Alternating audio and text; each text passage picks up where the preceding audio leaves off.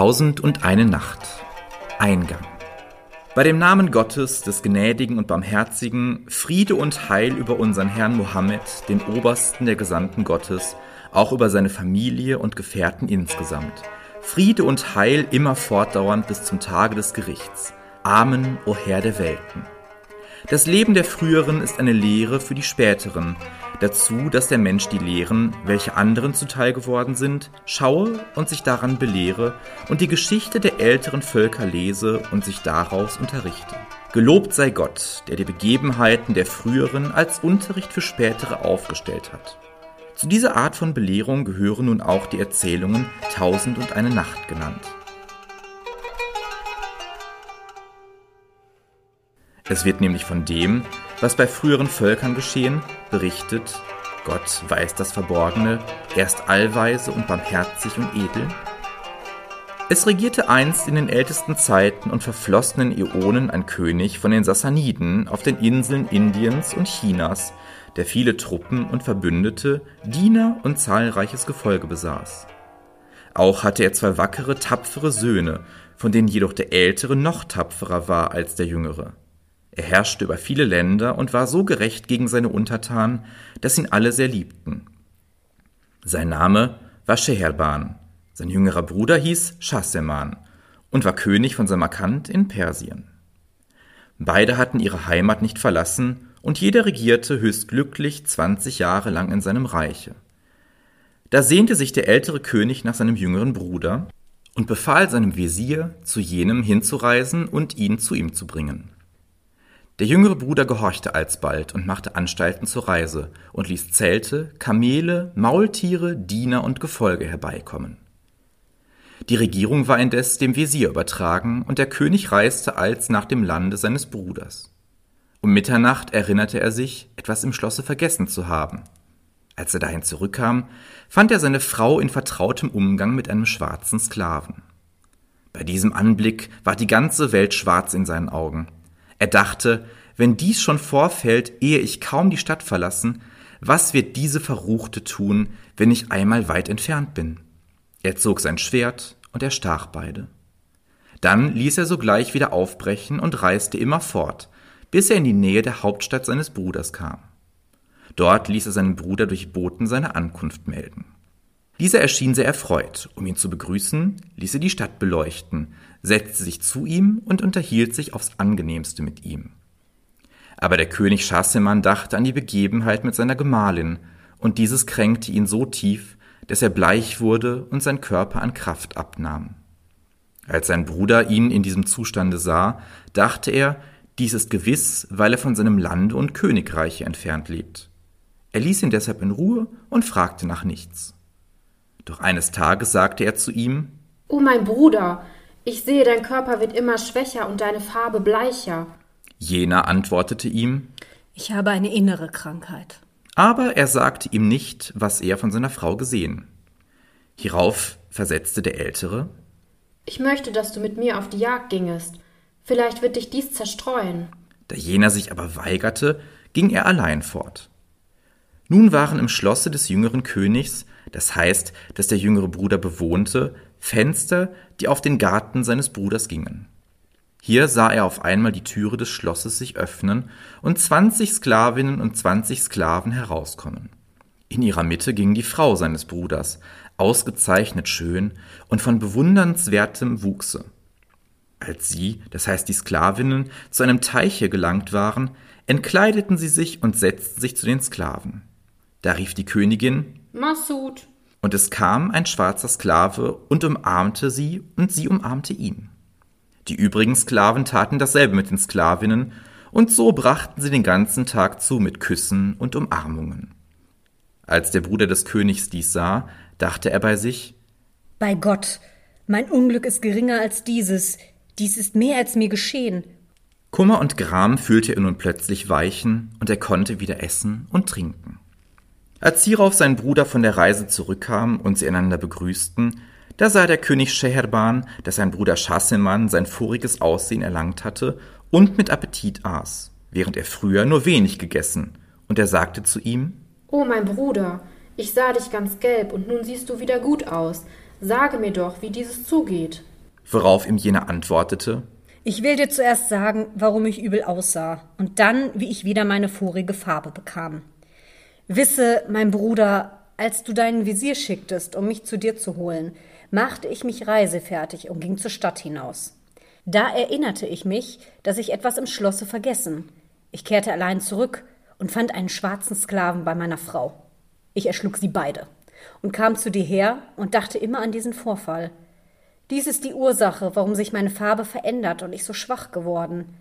Was aber das wiedererlangte gute Aussehen betrifft, so erlasse mir, es zu erwähnen. Als sein Bruder dies hörte, sprach er, Ich beschwöre dich bei Gott, sage mir alles. Da erzählte jener ihm alles, was er gesehen. Und als hierauf Scheherban seinem Bruder Schasseman sagte, Ich will mich mit meinen eigenen Augen überzeugen. entgegnete ihm dieser, Sprich, du wolltest auf die Jagd gehen und verbirg dich bei mir, dann wirst du sogleich zur Überzeugung gelangen. Der König ließ bekannt machen, er wolle eine Reise machen. Es zogen Truppen mit Zelten zur Stadt hinaus. Der König begab sich auch ins Lager und sagte seinen Pagen, Lasset niemand zu mir hereinkommen. er verkleidete sich dann und ging heimlich in seines Bruders Schloss, setzte sich dort ans Fenster, das den Garten beherrschte, und nach einer Weile kamen die Sklavinnen mit ihrer Gebieterin und den Sklaven in den Garten und taten wieder alles, so wie es der Bruder erzählt hatte, solange bis das Nachmittagsgebet ausgerufen wurde. Als Scheherban dies gesehen, verließ ihn die Besinnung, und er sprach zu seinem Bruder Schasseman, Komm, wir wollen unseres Weges gehen. Wir wollen nichts mit der Regierung zu schaffen haben, bis wir jemanden finden, dem es ebenso geht wie uns. Ist dieses nicht der Fall, so sei uns Tod besser als Leben. Sie gingen hierauf zu einer verborgenen Türe des Schlosses hinaus und reisten Tag und Nacht, bis sie in eine liebliche Ebene kamen, wo neben dem Meere eine süße Wasserquelle sprudelte. Sie tranken von dieser Quelle und ruhten aus. Nach einer Weile fing das Meer an zu toben, es stieg eine schwarze Säule zum Himmel empor, die ihre Richtung gegen die Ebene nahm. Als sie dies sahen, fürchteten sie sich sehr und stiegen auf einen Baum, erwartend, was es wohl geben möchte. Da kam ein Geist von denen unseres Herrn Salomo, Friede sei mit ihm, von langer Statur, großem Kopfe und breiter Brust. Er hatte einen gläsernen Kasten auf dem Kopfe, an dem vier Schlösser von Stahl waren. Er setzte sich unter den Baum, auf welchen die Brüder gestiegen, legte den Kasten ab, nahm vier Schlüssel aus dem Schoß, öffnete die Schlösser und zog ein Mädchen heraus, vollkommen gewachsen, mit gewölbtem Busen, süßem Munde und mit einem Gesichte wie der Vollmond.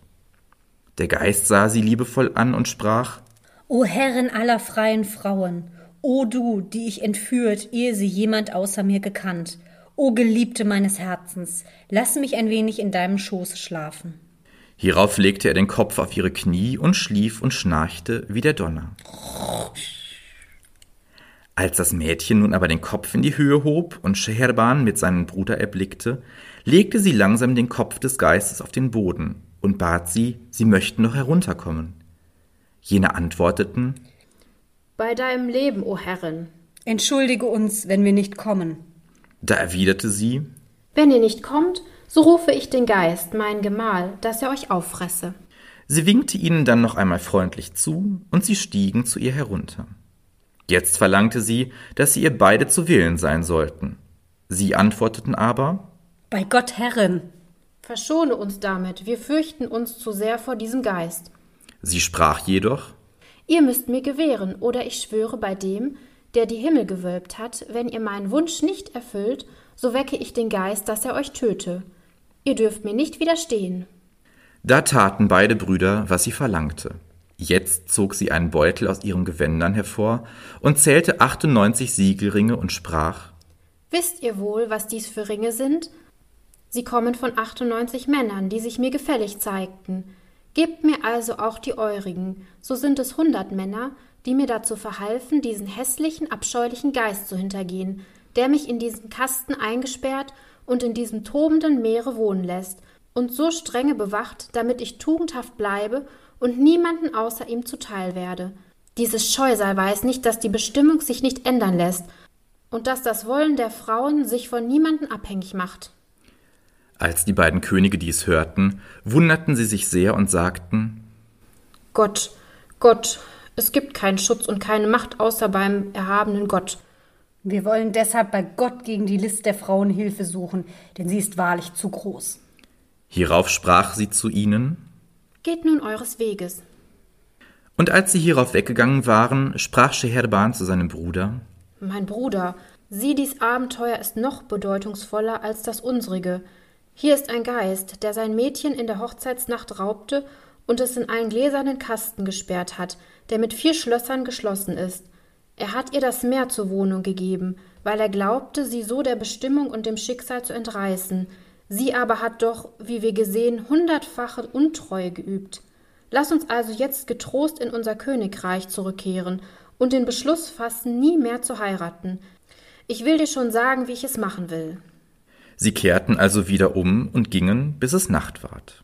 Und am dritten Tage kamen sie wieder in ihre Heimat, traten unter die Zelte, setzten sich auf den königlichen Thron, und es kamen die Intendanten, Adjutanten, Fürsten, Großen und andere Leute. Sogleich wurde befohlen, in die Stadt zu ziehen. Der König begab sich in das Schloss, ließ den Wesir kommen und befahl ihm, sogleich seine Gemahlin zu töten. Der Wesir brachte sie um.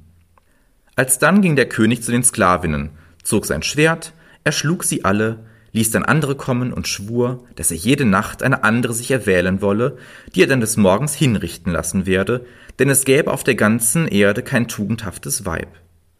Schassemann machte sich auch sogleich auf, um abzureisen, nachdem ihm sein Bruder das Nötige zur Reise gegeben hatte, und so kehrte er in sein Land zurück.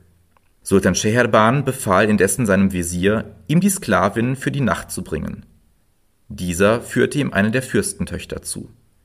Der König verfügte sich zu ihr, aber am Morgen befahl er dem Wesir, ihr den Kopf abzuschneiden. Dieser musste den Befehlen des Sultans gehorchen und sie umbringen. Dann schaffte er ihm eine andere Tochter der Großen des Landes, die auch wieder am Morgen umgebracht wurde. Und so ging es lange fort. Jede Nacht erhielt er ein Mädchen, und des Morgens ließ er sie dann hinrichten, bis es zuletzt kein Mädchen mehr gab, und die Mütter und Väter weinten und seufzten und dem König den Tod wünschten und dem Schöpfer der Himmel klagten und den Erhörer der Gebete zu Hilfe riefen. Nun hatte der oberste Visier, dem er stets den Befehl gegeben, die Frauen umzubringen, zwei Töchter. Die ältere hieß Schehersad und die jüngere Dinarsad. Jene hatte viele Bücher gelesen, unter anderem auch philosophische und medizinische Werke. Sie hatte Gedichte auswendig gelernt und kannte Geschichten, Volkstraditionen und Reden der Weisen und der Könige. Sie war sehr gelehrt und gebildet. Einst sprach nun Schehersad zu ihrem Vater Mein Vater, ich will dir mein Geheimnis anvertrauen. Ich wünsche, dass du mich mit dem Sultan Shirreban verheiratest, denn ich will entweder die Welt von diesen Mordtaten befreien oder selbst sterben wie die anderen. Als ihr Vater, der Wesir, dies hörte, sagte er Du Torin, weißt du nicht, dass der König geschworen hat, jeden Morgen sein Mädchen töten zu lassen? Wenn ich dich also zu ihm führe, so wird er mit dir dasselbe tun. Sie antwortete Ich will zu ihm geführt werden, mag er mich auch umbringen. Da erwiderte der Vater Was fällt dir ein, dass du dich selbst so in Gefahr bringen willst? Sie antwortete Gleich viel, aber führe mich nur zu ihm. Der Wesir sagte hierauf zornig Wer nicht mit Klugheit zu Werke geht, stürzt sich ins Verderben, und wer nicht die Folgen einer Sache berechnet, hat keinen Freund in der Welt. Wie man sprichwörtlich sagt, ich saß in Wohlbehagen, da ließ mir mein Übermut keine Ruhe. Ich fürchte sehr, es möchte dir gehen wie dem Ochsen und dem Esel mit dem Bauer. Da sagte sie, Was ist das für eine Geschichte? Und der Wesir erzählte. Wisse, es war einmal ein reicher Kaufmann, der viele Güter, Diener, Kamele und anderes Vieh besaß. Er hatte Frau und Kinder, wohnte auf dem Lande und beschäftigte sich mit Ackerbau. Er kannte die Sprache aller Tiere, und es war über ihn verhängt, dass, sobald er dies Geheimnis einem mitteilen würde, er sogleich sterben müsse. Obschon er nun die Sprache der Tiere und Vögel verstand, so durfte er doch niemandem etwas davon erzählen, aus Furcht vor dem Tode. Er hatte in seinem Hause einen Ochsen und einen Esel an einer Krippe nahe einander festgebunden. Eines Tages setzte sich der Kaufmann in ihre Nähe mit seiner Frau und seinen Kindern, die vor ihm spielten. Da hörte er, wie der Stier dem Esel sagte Ich wünsche dir Glück zu deiner Ruhe, zu der Bedienung, die du hast, indem man unter dir kehrt und spritzt und dir gesiebte Gerste und klares Wasser bringt, während man mich Armen von Mitternacht an fortführt und mich ackern lässt. Man legt auf meinen Hals etwas, das man Joch und Pflug nennt, und so arbeite ich den ganzen Tag, durchfurche die Erde, werde unausstehlich müde, werde noch von den Bauern geschlagen, meine Seiten werden zerschunden, an meinem Halse wird die Haut abgerieben, man lässt mich von einer Nacht zur anderen arbeiten. Dann bringt man mich in den Rindstall, wirft mir Bohnen mit Unrat vermischt und Spreu vor. Ich liege im Kot, wie in einer Pfütze, die ganze Nacht, während du dich in einem gekehrten, bespritzten und abgeputzten Stalle befindest. Deine Krippe ist rein und mit Stroh gefüllt. Du ruhst immer aus.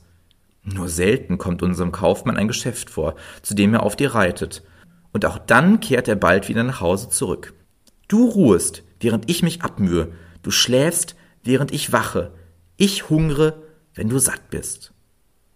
Als der Stier ausgeredet hatte, wendete sich der Esel zu ihm und sagte O Dummkopf, wer dich den Vater der Verblüfften genannt, hat nicht gelogen. Du hast weder Verstand noch Schlauheit, du weißt dir nicht zu raten und bringst dich allmählich durch deinen inneren Groll ums Leben.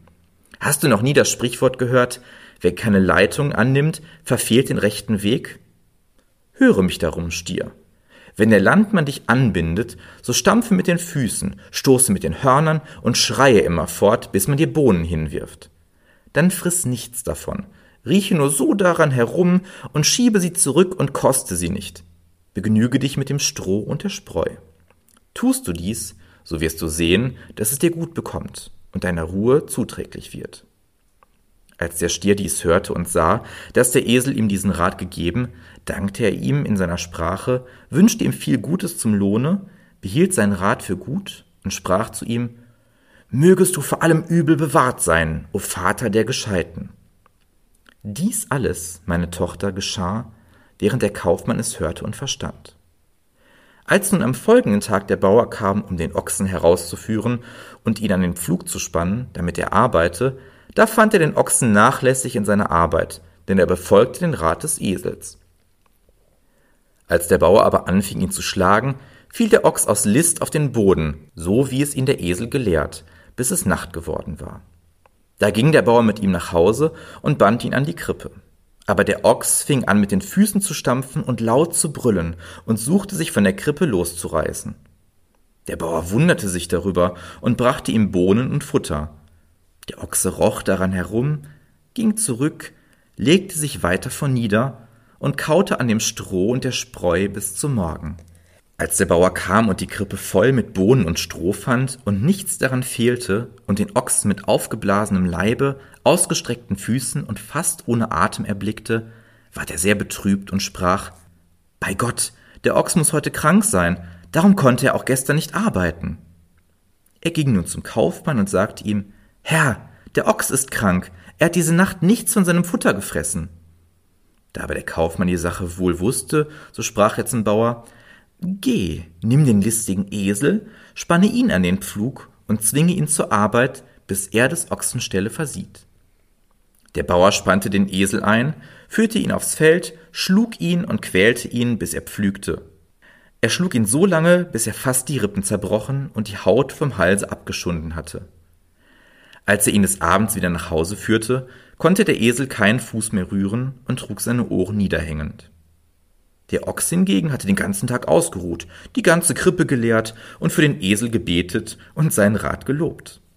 Als abends der Esel zu ihm kam, stand er vor ihm und sprach Guten Abend, o Vater der Gescheiten. Du hast mir bei Gott eine unbeschreibliche Wohltat erwiesen, mögest du stets geleitet und zum Ziele geführt werden. Gott belohne dich dafür statt meiner, o Vater der Aufgeweckten. Aber vor Zorn antwortete ihm der Esel nichts, denn er dachte, dies alles ist mir wegen meines unseligen Rats widerfahren. Es war mir ganz wohl, da ließ mir mein Übermut keine Ruhe. Bringe ich ihn nicht durch irgendeine List in seinen früheren Stand zurück, so gehe ich dabei zugrunde. Er schlich hierauf müde zur Krippe. Der Ochs aber streckte sich und kaute wieder und wünschte ihm immer viel Gutes. Ebenso, meine Tochter, wirst du verderben durch deinen schlimmen Entschluss. Bleibe also ruhig und stürze dich nicht selbst in das Verderben. Ich rate dir aus Mitleid für dich. Sie aber erwiderte, Ich will zum Sultan gehen, um ihn zu heiraten. Der Vater sagte noch einmal, Tu dies nicht. Aber sie erwiderte, Es muss geschehen. Da der Vater sprach, Wenn du nicht ruhig bleibst, so werde ich mit dir verfahren wie der Kaufmann mit seiner Frau. Was tat der Kaufmann mit ihr? fragte die Tochter, und der Wesir antwortete, Wisse, nachdem dies zwischen dem Ochsen und dem Esel vorgefallen, ging der Kaufmann einmal in der Nacht beim Mondschein in den Stall. Da hörte er, wie der Esel dem Ochsen sagte, O Vater der Ochsen, was wirst du wohl morgen tun, wenn dir der Bauer das Futter bringt? Jener antwortete, Was anderes, als du mich gelehrt. Das werde ich stets tun. Ich werde mich krank stellen, auf den Boden werfen und meinen Leib aufblasen. Da schüttelte der Esel seinen Kopf und sagte, Tu dies nicht, o Vater der Ochsen. Weißt du, was ich von unserem Herrn, dem Kaufmann, gehört habe und was er den Bauern gesagt? Nun, was hat er gesagt? fragte der Ochs. Er sagte, antwortete der Esel, wenn heute der Ochs nicht aufsteht und sein Futter nicht frisst, so lasse ich ihn gleich beim Metzger schlachten, lass ihm die Haut abziehen und ich verteile dann sein Fleisch unter die Armen. Folge mir daher, ich fürchte für dich, und einen guten Rat erteilen eine Gewissenssache. Wenn man dir das Futter bringt, so friss alles rein auf, damit man dich nicht schlachte. Der Ochs fing an zu schreien und zu blasen, und der Kaufmann machte sich auf und lachte laut über diesen Vorfall. Da fragte ihn seine Frau, Warum lachst du? Spottest du meiner? Er sagte, Nein. So sage mir, warum du lachest. Ich kann's dir nicht sagen, denn ich habe ein Unglück zu befürchten, wenn ich ausplaudere, was die Tiere in ihrer Sprache reden. Sie fragte hierauf noch einmal, wer hindert dich es mir zu sagen? Ich weiß, dass ich sterben muss. Bei Gott, du lügst. Das ist nur eine Ausrede. Und bei dem Herrn des Himmels, wenn du mir's nicht sagst, bleibe ich keinen Augenblick mehr bei dir. Du musst es mir sagen. Sie ging dann in das Haus und weinte bis zum anderen Morgen. Der Kaufmann fragte sie, Was meinst du also? Fürchte Gott. Geh in dich. Nimm deine Frage zurück und lass mich in Ruhe. Ich lasse davon nicht ab. Du musst es mir sagen. Wie? Du bestehst darauf, wenn ich dir gleich sage, dass ich sterben muss? Du musst mir's sagen, und solltest du auch sterben. So will ich vorerst deine Familie und Verwandte rufen. Er ging nun und holte ihren Vater, ihre Verwandten und noch einige Nachbarn. Der Kaufmann sagte ihnen, sein Tod wäre nahe. Sie weinten alle, so wie auch die Kinder und der Bauer. Es war eine große Trauer um ihn. Jetzt ließ er die Zeugen und Gerichtsleute kommen, gab seiner Frau, was ihr gebührte, machte ein Testament für seine Kinder, schenkte seinen Sklavinnen die Freiheit und nahm von den Seinigen Abschied. Nun weinten sogar die Zeugen. Die Kinder liefen zur Frau und sprachen, Lass doch ab von deinem Willen, denn wüsste dein Mann nicht ganz gewiss, dass er sterben muss, wenn er sein Geheimnis offenbart, so würde er alles dies nicht tun. Da sie sich aber nicht zurückbringen ließ, so weinten und trauerten alle. Nun aber, meine Tochter Schehersad, waren in diesem Hause fünfzig Hühner und ein Hahn. Der Kaufmann saß betrübt über seine Trennung von der Welt, von seiner Familie und seinen Kindern.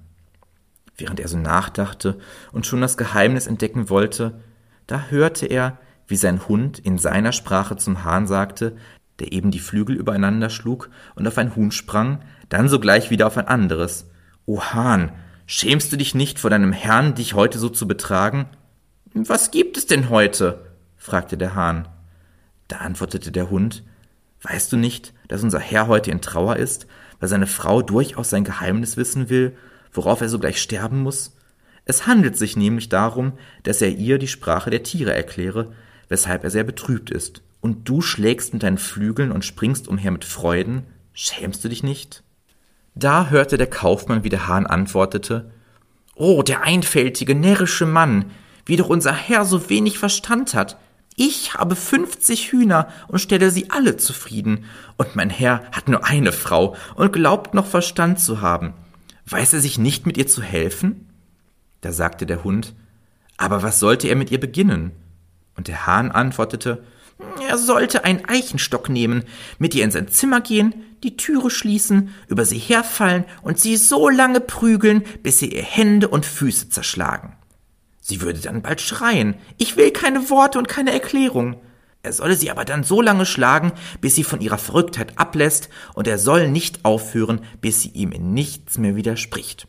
Tut er dies, so hat er Ruhe, bleibt leben und macht der Trauer ein Ende.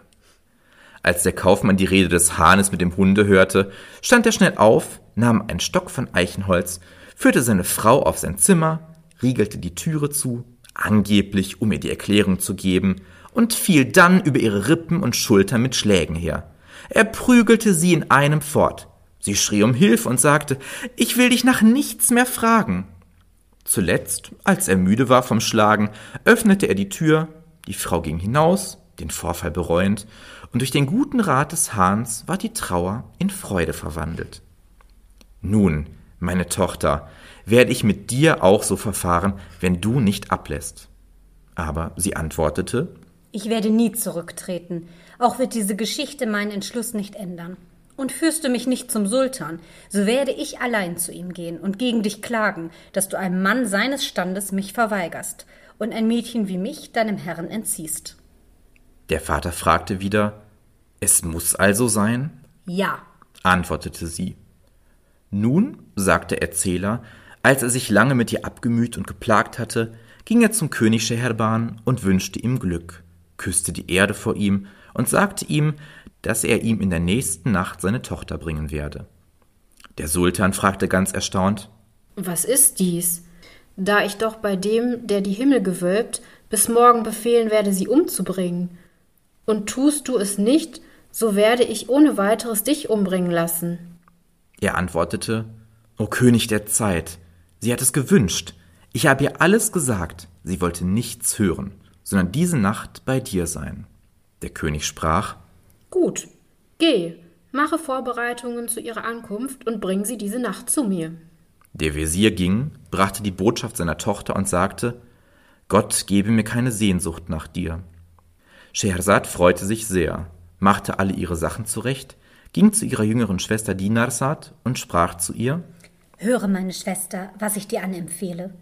Wenn ich bei dem Sultan bin, werde ich nach dir schicken.